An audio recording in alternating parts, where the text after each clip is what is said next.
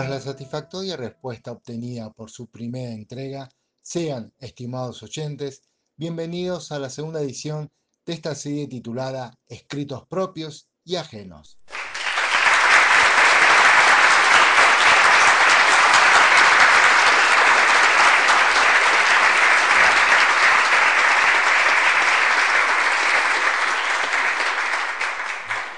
Comenzamos con la lectura de un comentario cinematográfico que escribió hace mucho, como si fuera una carta dirigida al actor Ricardo Darín, y es sobre la película Tesis sobre un homicidio. Quizás estas palabras lleguen a sus oídos.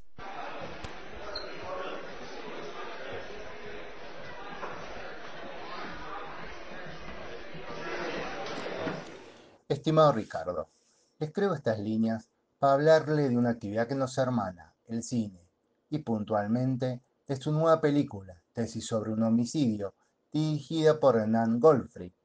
Lo felicito por esto y por los 105 minutos de cine de suspenso redondo que le entrega a los espectadores. Le cuento, Ricardo, que fue un gusto verlo actuar respaldado por un guion sólido, donde la música es un actor más y su presencia, su desempeño actoral, no es el principio y fin de todo.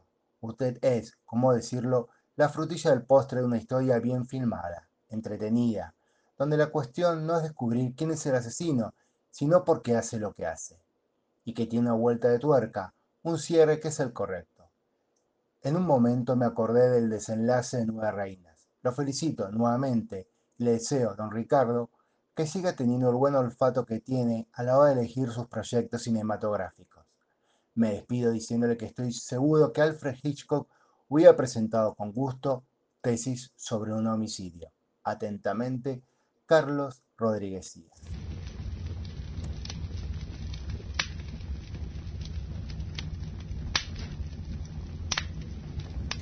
Aunque no puedo afirmarlo rotundamente, seguramente en más de una oportunidad le habré hablado a mi esposa, la profesora de francés, que en primer año del secundario me hizo conocer al poeta francés Jacques Prévert. Y un día mi esposa me regaló el libro de poemas titulado Palabras, y ahora te comparto tres poemas que ella menciona en la dedicatoria que escribió. Ellos son Alicante, Primer Día y El Jardín.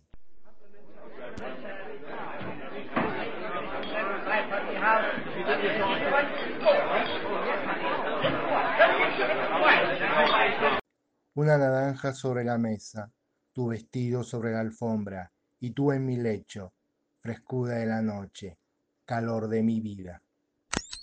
Sábanas blancas en un ropero, sábanas rojas en un lecho, un niño en la madre, la madre en los dolores, el padre en el pasillo, el pasillo en la casa, la casa en la ciudad, la ciudad en la noche, la muerte en un grito y el niño en la vida. Millares y millares de años no serían suficientes para expresar ese pequeño segundo de eternidad en el que me besaste, en el que te besé, una mañana a la luz del invierno, en el parque Monsoadí en París, en París, sobre la tierra, la tierra que es un astro.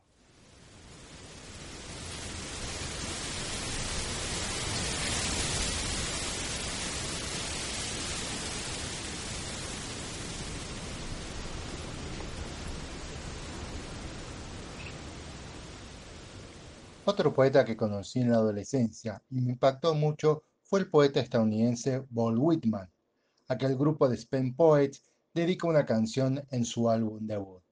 Y yo ahora te comparto uno de sus poemas.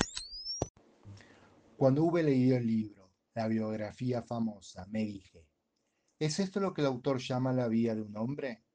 ¿Y escribiría alguno así mi vida cuando yo haya muerto? Como si, en realidad, alguno supiera algo de mi vida, pues yo mismo a menudo pienso que muy poco es lo que sé de mi propia vida.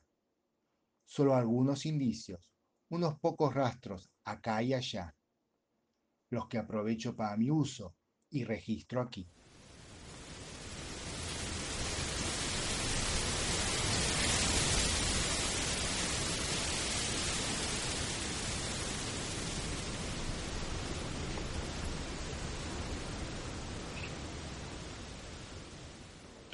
Otro viernes más cae el telón para este podcast, y lo hacemos leyéndote el último poema que he escrito, titulado Octubre, comentándote que en la descripción te dejo el link de la playlist que acompaña este vigésimo episodio. Nos vemos el próximo viernes. A mitad del tiempo, como la luz que se esconde entre las sombras, deambulas entre silencios y sonrisas. Con velos blancos la cubres en parte, y a sus pies un rosario de pétalos le ofrendas. Los círculos giran de diez en diez.